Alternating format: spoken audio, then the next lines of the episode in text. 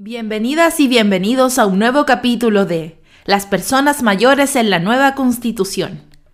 Este programa busca informar sobre el proceso constituyente desde la mirada de las personas mayores. Las personas mayores en la nueva constitución es una producción de Fundación Gerosum y con la colaboración de Ahora nos toca participar, proyecto que cuenta con el financiamiento de la Unión Europea. Dejamos con ustedes al conductor de este capítulo, Óscar Espinosa. Hola, hola, hola. Bienvenidos y bienvenidas a una nueva edición de Las Personas Mayores en la Nueva Constitución. Soy Óscar Espinosa y estaré en la conducción de este capítulo en esta temporada especial de Jerosum, dedicada a informar sobre el proceso constituyente desde la mirada de las personas mayores. Saludamos a quienes nos escuchan por las plataformas digitales a través de Spotify y YouTube, y también a quienes nos sintonizan en el dial en diversos territorios en el 1160 AM, Radio Bajay para Labranza, Temuco, Cholchol, Galvarino, Freire y Padre Las Casas. En el 104.7 FM para Cañete, Los Alpes de Nahuelbuta, La Casa del Tigre Grande. En el 107.9 FM, Radio La Voz del Budi para Saavedra. En el 88.1 FM, Radio Conexión en Los Vilos, Litoral del Choapa y en el 99.5 FM, Radio Conexión Caimanes, Valle del Pupío. Saludamos también a las personas mayores y a las personas de todas las edades, porque el envejecimiento es un desafío para todas y todos. Gracias por escucharnos. Este programa busca informar sobre el proceso constituyente desde la mirada de las personas mayores. Las personas mayores en la nueva constitución es una producción de Fundación Gerosum con la colaboración de Ahora nos toca participar, iniciativa que cuenta con financiamiento de la Unión Europea. Hoy, nuestra entrevistada es Danae Milsner, Puig, directora de la oficina Chile RIMSIP, Centro Latinoamericano para el Desarrollo Rural, trabajadora social y cientista político de la Pontificia Universidad Católica de Chile magíster en Política y Gobierno, Facultad Latinoamericana de Ciencias Sociales Flaxo, Chile, y Universidad de Concepción, diplomada en Relaciones Comunitarias de la Pontificia Universidad Católica y Dramaterapia de la Universidad de Chile. Bienvenida, Danae. Un gusto tenerte con nosotros en este capítulo de hoy. Muchas gracias, Oscar. Saludos a todas y a todos aquí a la distancia. Muchas gracias por darnos el tiempo de que podamos conversar un tema tan importante como el que vamos a tratar hoy día. Eh, Danae, tú, antes de, empezar con la, conversación eh, con respecto al tema, ¿tú nos puedes explicar qué es RIPNI y cuál es su misión? RIMIS es un centro, como su nombre lo dice, es una organización sin fines de lucro que tiene más de 35 años de existencia nace como una red de investigadores sobre la ruralidad en Latinoamérica. Por eso que la sigla es RIMIS, pero somos el Centro Latinoamericano para el Desarrollo Rural. Y ha trabajado durante todos estos años con red de investigadores en distintos países. Entonces, ejecutamos proyectos de investigación, investigación-acción, para incidir y transformar Latinoamérica y, y buscando disminuir las brechas de desigualdad social de modo que el, determinante de dónde nacen las personas no determine la forma en que viven las personas, que es una realidad que tenemos con mucha fuerza en nuestra desigual Latinoamérica. Y esta red de investigación busca la transformación, en el sentido de que no investigamos solo por conocer, sino que para entregar insumos, evidencia, para mejorar las políticas públicas e incidir en ellas y tener una Latinoamérica eh, menos desigual un poco eh, la misión. Sí, eso nos hemos dado cuenta viendo eh, lo que existe en la red con respecto al trabajo de usted, que es un trabajo súper, súper importante e interesante lo que están desarrollando. Danae, eh, como a todas y todos nuestros invitados, nos gusta conocer cuál ha sido su experiencia en torno al proceso constituyente. ¿Cómo ha sido tu experiencia personal y tu participación en este proceso? A ver, yo eh, he tenido una participación muy ilusionada, ¿no? Muy ilusionada por lo que ha significado el proceso es un proceso que, que, como chilena estábamos esperando, por lo menos yo estaba esperando hace mucho tiempo, el poder reformar, cambiar, modificar la constitución que teníamos y además poder hacerlo de forma participativa. Por lo tanto, el, el desarrollo de lo que ha sido este proceso, el cómo Chile además eh, decidió enfrentar un conflicto de proporciones como fue el que pudimos visibilizar en el estallido social de 2019 a través de lo que es la vía institucional, es una, es una experiencia bien importante y hoy día estamos llegando a un punto, a un punto culmine, ¿no? O sea, eh, tuvimos un plebiscito primero de entrada, eh, masivamente dijimos que sí queríamos transformar la constitución, luego tuvimos la elección de los constituyentes, donde además tuvimos una constituyente que era paritaria, que tenía representación de pueblos indígenas, con importante representación de independientes, que en el fondo era más representativa que ningún otro órgano político que hemos tenido en nuestro país. Y por lo tanto también propio de esa misma diversidad es que hubo que aprender a conversar, a debatir, a dialogar, a que se observaran cosas que muchas veces estaban bajo la alfombra y es un proceso de aprendizaje que efectivamente como nunca lo habíamos tenido tuvo tropiezos, tuvo aciertos y sí tuvo la presión de hacerlo en muy poco tiempo, ¿no? Esa presión de hacerlo en muy poco tiempo y además en medio de una pandemia que nunca habíamos vivido es todo un desafío, entonces fue un aprendizaje muy, muy grande. Y a pesar de todos los agoreros, a pesar de todo lo que se dijo en su momento y de lo que se dijo también desde el comienzo, hoy día tenemos un borrador tenemos un borrador. Y por lo tanto, esa esperanza con la cual yo eh, inicié en forma personal, como tú me preguntas, el tema de, la modificación de la constitución, eh, sigue estando muy, muy presente y hoy día tenemos el desafío a casi ya junio del 2022 y a muy pocos meses de que sea el plebiscito de salida el 4 de septiembre, el poder informar a todas y a todos de qué se trata este borrador, qué es lo que dice, cuáles fueron las diferencias con respecto a la constitución que hoy día nos rige, porque eh, es difícil comunicar eh, tanta información, sobre todo cuando no se tienen todos los medios. Entonces, tener la oportunidad hoy día de estar en este programa y hablar de lo que fue el, proyecto en el cual nosotros como RIMIS participamos, que es la ruralidad en el proceso constituyente, y conversar con todos los auditores de qué fue lo que ahí apareció y cómo hoy día eh, muchas de las cosas que conversamos a través de este proyecto están en el borrador de la constitución es súper importante.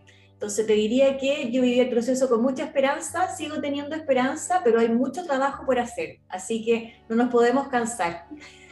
Sí, exactamente. Hay que seguir trabajando con fuerza, con optimismo, porque a pesar de todas las dificultades, tal como tú decías, ¿no es cierto? Desde el inicio, desde la instalación de la convención, ha sido un proceso bien largo y difícil. Eh, la participación de los grupos históricamente excluidos ha sido clave en el proceso constituyente ¿Cómo crees que ha sido la participación de las personas que viven en la ruralidad? Mira, la verdad es que nosotros nos embalamos con el proyecto de, la ruralidad en el proceso constituyente eh, de modo de articular, sistematizar, incidir para el proceso constituyente de Chile que se visibilicen y escuchen, escuchen estas voces de la ruralidad, ¿no? En el nuevo orden constitucional y también en el proceso sobre todo con énfasis en el agua y en la seguridad alimentaria, que son dos temas que nosotros eh, hemos visto desde nuestras investigaciones muy importantes en el espacio rural, ¿no?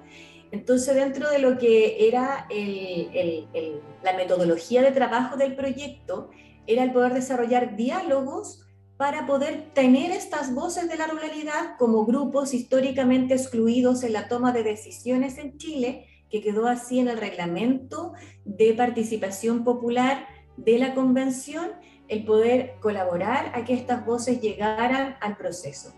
Y en ese sentido, siento que eh, ha habido un avance en relación a lo que se ha hecho históricamente con este, con este grupo, sin embargo todavía tenemos mucho aprendizaje y es bastante difícil llegar a todos los rincones eh, para conversar sobre el tema constitucional en los espacios de la ruralidad, porque en Chile tenemos problemas de conectividad en el sentido de poder llegar a través de medios digitales y también de educación en digitalidad eh, en los sectores rurales que hace que la presencialidad sea muy importante. Entonces nosotros dentro de las condiciones que tenemos para el proyecto y los esfuerzos hemos intentado llegar a, realizar estos diálogos presencialmente. Y ha sido una experiencia muy enriquecedora, eh, muy diversa también en relación a los distintos grupos con los cuales nos, nos hemos vinculado, relacionado, pero también con mucha, mucha ilusión y mucha expectativa y también más con mayor información las personas de lo que nosotros pensábamos. De repente uno desde Santiago tiene la idea, y, porque está tan metido en, en, en, lo que es el Twitter, Internet y las fake news, cree que todo el mundo le llega esa información. Sin embargo, en las conversaciones que nosotros tuvimos presencialmente con las personas, tenían mucho interés por saber cómo iba el proceso, había menos contaminación con respecto a prejuicios con respecto a lo que se estaba desarrollando y, y, al momento de contarles lo que se estaba conversando, que fue bien especial lo que nosotros tuvimos en los diálogos, porque durante marzo y abril los, los cabildos que desarrollamos íbamos avanzando a medida que avanzaba la aprobación del articulado en relación al agua, por ejemplo. Entonces, eh, primero trabajamos con lo que eran los articulados de las iniciativas populares, luego con la que se había aprobado en las comisiones, después las que se habían aprobado en el Pleno, y, las preocupaciones que tenían las personas eh, se iban también observando en la discusión que se daba en la convención y iba quedando más o menos claro también en el proceso. Entonces, eso, eso eh, demostraba que efectivamente había una conexión o sigue existiendo una conexión entre las demandas de, las, de la ciudadanía o de las voces rurales que nosotros escuchamos en los cabildos con los temas que hoy día están en el borrador de la Constitución. Por eso que creemos que es muy importante el momento de hoy día de contar cómo quedó la temática rural en el borrador de la Constitución. Exactamente. Eh, nosotros como Gerosum eh, sabemos y hemos participado de algunos encuentros territoriales sobre la ruralidad. Nuestra experiencia fue en Quilimarí y otras localidades del Choapa. Entonces, eh, desde tu perspectiva, ¿cuáles son los temas que emergen con más fuerza en la zona rural? Bueno, los que emergen con mayor fuerza, sin duda, es el agua. O sea, el agua como un punto central, total, significativo y, podemos estar hablando todo un día sobre el agua, ¿no?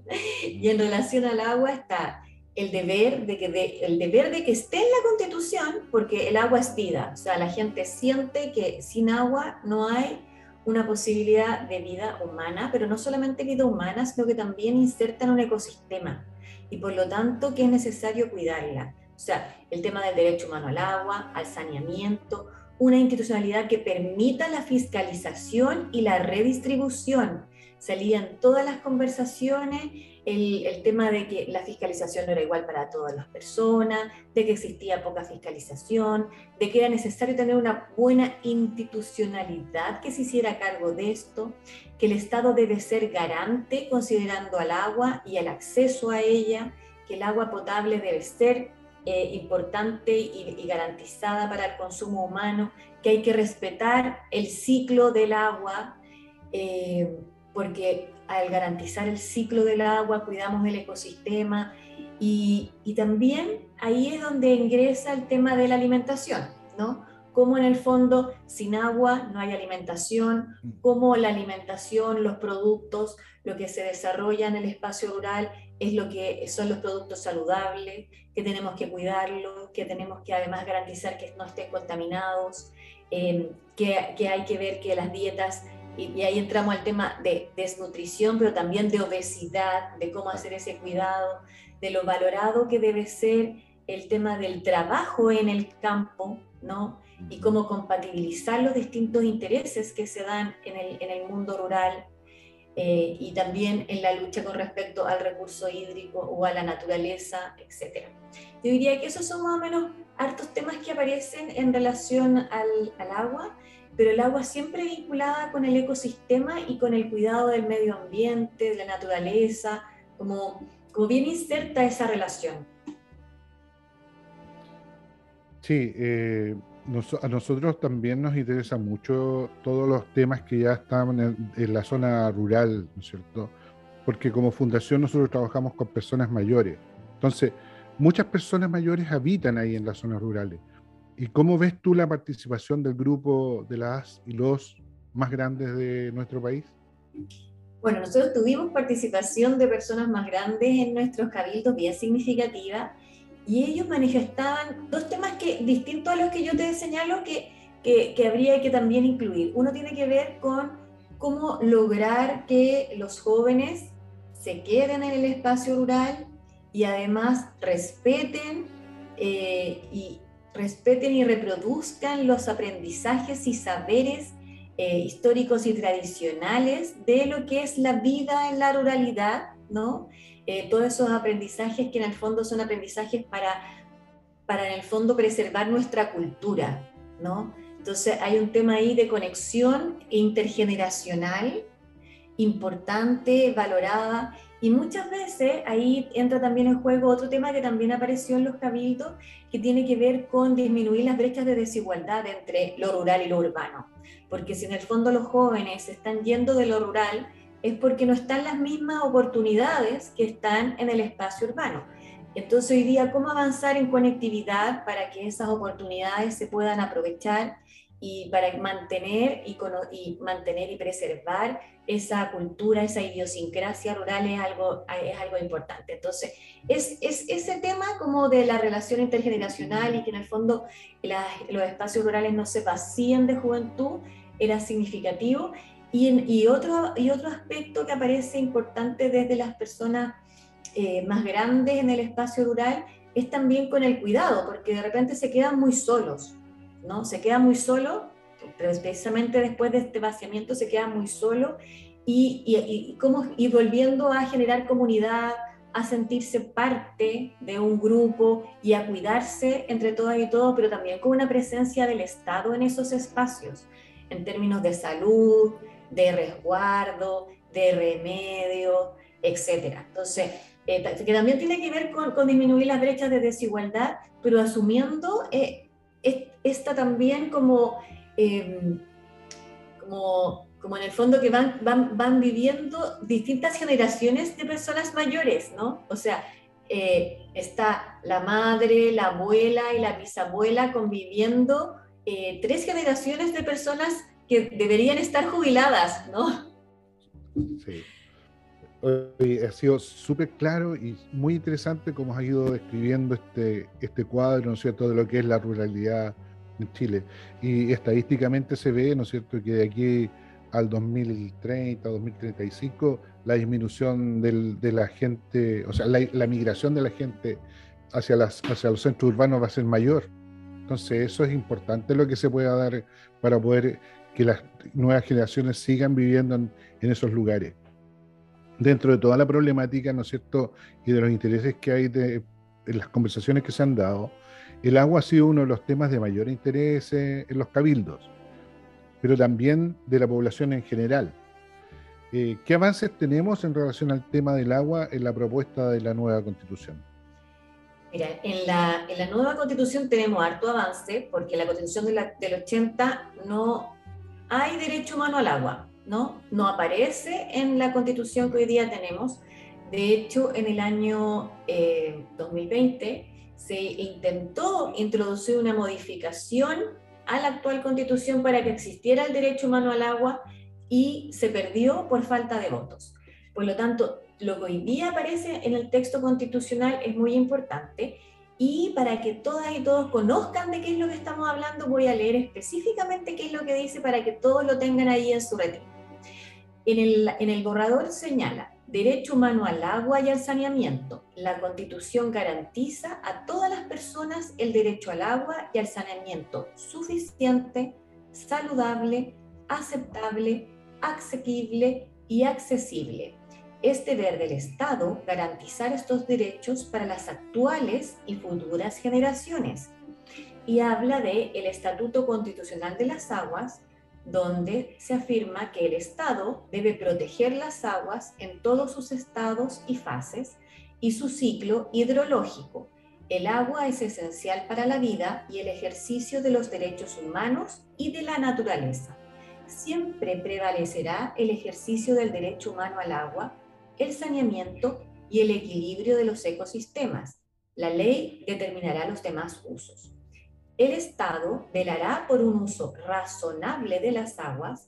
Las autorizaciones del uso de aguas serán otorgados por la Agencia Nacional de Aguas de carácter incomerciable, concebidas basándose en la disponibilidad efectiva de las aguas y obligarán al titular al uso que justifique su otorgamiento.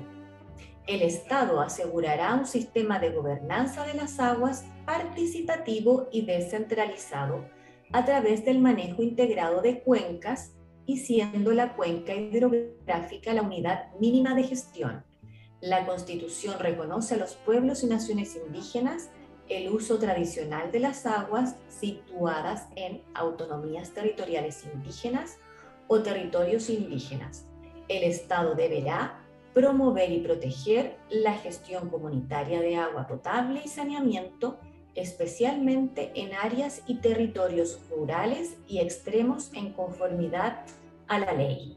Entonces, como podemos ver, Oscar, hay harto tema con respecto al agua y además se abordan varios de los puntos que a nosotros nos aparecían en los cabildos. O sea, no solamente que se garantice el derecho al agua, sino que es que se considere el ciclo de vida, que exista una institucionalidad, que sea una repartición justa, de que quien no ocupa el recurso no se queda con él, sino que en el fondo tiene que entregarse a quien lo esté utilizando, pero siempre preservando que el recurso exista para las futuras generaciones, o sea, que no nos gastemos todo lo que hay hoy día, que cuidemos lo que tenemos. Entonces, en ese sentido, hay harta mención al tema del agua y queda un desafío bien grande de cómo hacer cumplir esto para el futuro exactamente, porque se nota, ¿no es cierto?, dentro de las discusiones que se han producido referente al tema, que hay mucha oposición con respecto a esto. Eh, tú también lo mencionabas anteriormente eh, durante esta conversación, que otro tema importante ha sido la seguridad alimentaria. Eh, ¿Qué reconocimiento también en torno a este tema tenemos en el borrador de la nueva constitución? En el borrador se señala explícitamente que es deber del Estado asegurar la soberanía y la seguridad alimentaria. Y para esto promoverá la producción, distribución y consumo de alimentos que garanticen el derecho a la alimentación sana y adecuada, el comercio justo y sistemas alimentarios ecológicamente responsables. Entonces ahí también hay un tema bien eh, específico que no figuraba en ninguna parte en la actual constitución. Eh, dentro de lo que son las constituciones, en casi todas existe explícitamente el tema de la seguridad alimentaria, ¿no? el derecho a la alimentación, en la nuestra no existía, y en las, en las constituciones o en las conversaciones principalmente latinoamericanas aparece con fuerza el tema de la soberanía alimentaria y en nuestro actual borrador aparecen los dos conceptos. Y eso es bien importante porque se hace cargo tanto de una demanda o como un derecho humano a nivel universal, que es la seguridad alimentaria no consagrado eh, universalmente, y también de lo que es como la identidad de lo que ha sido el desarrollo con respecto a la temática en Latinoamérica que tiene que ver con la soberanía. Perfecto, nos queda muy, muy claro el tema. Em, el otro tema también importante que ha sido, que ha surgido en muchas conversaciones, tiene relación con la agricultura familiar. Y desde esa perspectiva, ¿cómo las personas mayores pueden aportar en el fortalecimiento de estas tradiciones de nuestro país? Mira, eso, eso también aparece en la Constitución. Había en, las conversaciones o, o las relaciones de las personas que trabajan en, la ruralidad había mucho deseo de que existiera un capítulo rural ¿no? en la Constitución. Y cuando uno lo veía al principio decía, bien difícil que lleguemos a eso. Pero cuando uno suma todo lo articulado, yo siento que llegamos prácticamente a eso. Y entonces te voy a contar un poco algunos artículos en relación a lo que tú me señalas que son bien importantes. Por una parte está el artículo que dice, el Estado reconoce a la ruralidad como una expresión territorial donde las formas de vida y producción se desarrollan en torno a la relación directa de las personas y comunidades con la tierra, el agua y el mar. El Estado y las entidades territoriales facilitarán la participación de las comunidades rurales a nivel local y regional en el diseño e implementación de programas y políticas públicas que les afecten o conciernen. O sea, ahí está como el tema de la participación ciudadana en específica de las personas rurales, muchas veces invisibilizada o que no se toman cuenta cuando hay estas demandas por participación. Aquí hay un articulado específico para disminuir esas brechas de participación ciudadana de las personas en la ruralidad.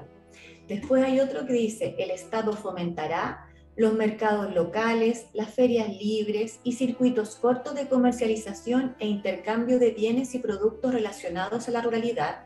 Y esto tiene una relación directa con lo que es el trabajo de la agricultura familiar campesina, ¿no? que son pequeños productores, pero en el fondo facilitar que estos pequeños productores no solamente tengan para el, autoconsumo, sino que también para la venta en, su localidad, en su entorno eh, más cercano el Estado protegerá la función ecológica y social de la tierra y el Estado debe reconocer y apoyar a la agricultura campesina e indígena, la recolección y la pesca artesanal, entre otros, como actividades fundamentales de la producción de alimento.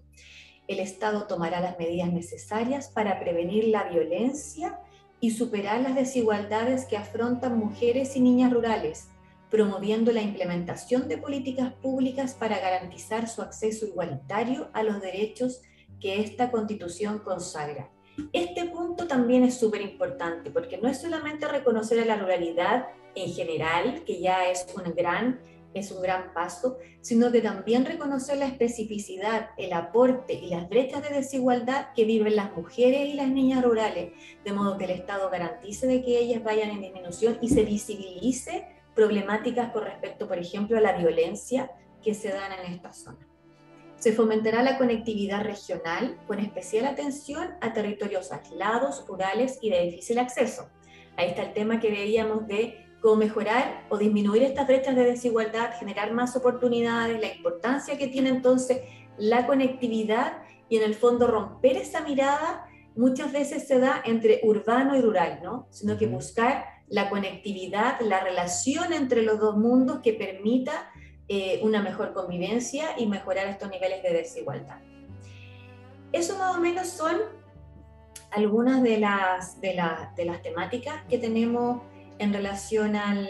Mira, acá hay otra que es súper específica, pero que me parece muy, muy importante, que dice, el Estado fomentará una producción agropecuaria ecológicamente sustentable, la agricultura campesina, la pesca artesanal y promoverá el patrimonio culinario y gastronómico del país, ¿no? Ahí está como la vinculación entre lo que es lo rural y nuestra cultura, nuestra idiosincrasia, de no perderla, de mantenerla ahí eh, presente tiene también aspectos específicos de lo que es el trabajo rural. No nos podemos olvidar que tenemos trabajo de temporada, tenemos muchas desigualdades que se dan ahí. Hay un artículo específico en relación al trabajo rural que dice, en el ámbito rural y agrícola, el Estado debe garantizar condiciones justas y dignas en el trabajo de temporada, resguardando el ejercicio de sus derechos laborales y de seguridad social, ¿no? O sea, también buscando que esta desigualdad que se da en el trabajo rural no sea tal y que esté en el máximo órgano de, nuestro, de nuestra legalidad, ¿no? que es la Constitución. Y el último, el último, último que te voy a decir, te voy a leer, que es una reivindicación sobre todo de, de, por la soberanía alimentaria de las mujeres campesinas que han luchado durante años, tiene que ver con que el Estado garantiza el derecho de campesinas, campesinos y pueblos originarios al libre uso e intercambio de semillas tradicionales. Súper importante, muy, muy, muy importante ese, ese punto. Hoy eh, eh, hemos visto, ¿no es cierto?, cómo se van eh, incorporando nuevas temáticas en la Constitución que son sumamente importantes para un mejor desarrollo, un mejor país, un país más digno, más inclusivo. Es muy, muy interesante y nos da, esto nos, nos, tiene que dar como más fuerza para poder seguir trabajando para aprobar eh, la nueva constitución el día 4 de septiembre.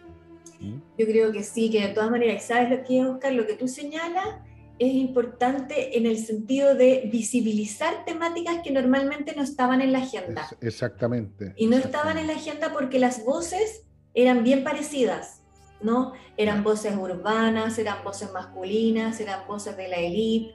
Y hoy día cuando tú tienes un órgano representativo que es más diverso, eh, que trata de, que esas diversidades además se puedan expresar en una igualdad de condiciones, aparecen estos temas que a nosotros nos parecen nuevos, que estaban invisibilizados, pero que son propios también de la realidad de nuestro país. Exactamente, exactamente, eso es. eso es. Eh, Danae, eh, también lo mencionamos así como al pasar eh, el derecho a envejecer en el lugar que las personas deseen es reconocido como clave para el envejecimiento saludable. Eh, ¿Cómo crees tú que podemos avanzar en mejorar la calidad de vida de las personas que habitan en territorios rurales? Yo creo que ahí es fundamental aquello que veíamos, por un lado, de que el Estado efectivamente garantice derechos sociales para todas y todas, sin importar dónde estén. Y por lo tanto, el ámbito de la conectividad, de la relación entre lo urbano y lo rural, de la relación también entre el nivel local, el nivel regional y el nivel nacional, como todo lo que tiene que ver con los mayores eh, eh, niveles de descentralización que trae aparejada la Constitución, porque no hemos hablado de eso en esta conversación, pero el, mm. borrador de la, de la Constitución trae una forma distinta de distribuir el poder en Chile y por lo tanto que las decisiones estén no tomadas solo en Santiago, en la región metropolitana, sino que va a desconcentrar esa toma de decisiones. Eso también yo creo que va a ayudar a disminuir las brechas y a visibilizar estas diferencias que existen. Em, el tema central que tenemos que ver después y que es parte de la tarea de cómo mejorar este nuevo pacto social que necesitamos como país es cómo generar riquezas para distribuirlas de mejor forma, para que efectivamente podamos cumplir con todo lo que estamos hoy día deseando y soñando para Chile. Pero esa es una tarea que tenemos por delante y que tenemos que asumirla, eh, pero primero pongámonos las metas, las metas a lo cual queremos llegar, una constitución que efectivamente yo siento que es más justa un país más justo, con derechos mejor distribuidos. De, de todas maneras, de todas maneras. Eh, ha sido súper interesante esta conversación, han ido apareciendo información que muchas personas eh, no la teníamos. Eh, y para agradecerte de que hayas estado con nosotros. Danae, para ir finalizando, te quiero pedir que, ¿cuál sería tu llamado o invitación para que seguir participando y formándose de este proceso para quienes nos escuchan en, los diversos territorios rurales. ¿Cuál sería tu mensaje? El mensaje es que sigamos conversando de esto, conociendo qué es lo que dice el borrador, contándoselo a los vecinos y vecinas, eh, tratando de que efectivamente uno tener una opinión propia de lo que dice, no quedarse con los titulares que de repente aparecen en la televisión o lo que dice cierta gente, sino que meterse al, texto, meterse al texto y leer qué es lo que dice, conocer y conversar con respecto a eso y comparar. Yo diría que comparar qué es lo que hoy día tenemos y qué es lo que estamos proponiendo que queremos tener. Eh, y yo siento que con eso, con esa conversación, con, con, el, con esa educación, formación, información, eh, vamos a ir avanzando a fortalecer nuestra democracia y siendo más partícipes de este desarrollo comunitario que necesitamos para efectivamente avanzar en este nuevo pacto social que eh, nos pusimos como meta que necesitamos como país para convivir mejor. Muchas gracias, Danae, por eh, participar hoy día con nosotros, haber, habernos dado tu visión tan interesante con respecto a cuál es el proceso de la ruralidad en la nueva constitución. Eh, queremos dejarte invitada para una próxima oportunidad, si se da la, la, ocasión, para seguir conversando de este tema. Así que te agradezco mucho que hayas estado con nosotros hoy día. Muchas gracias, Oscar, y súper disponible cuando quieran. Gracias.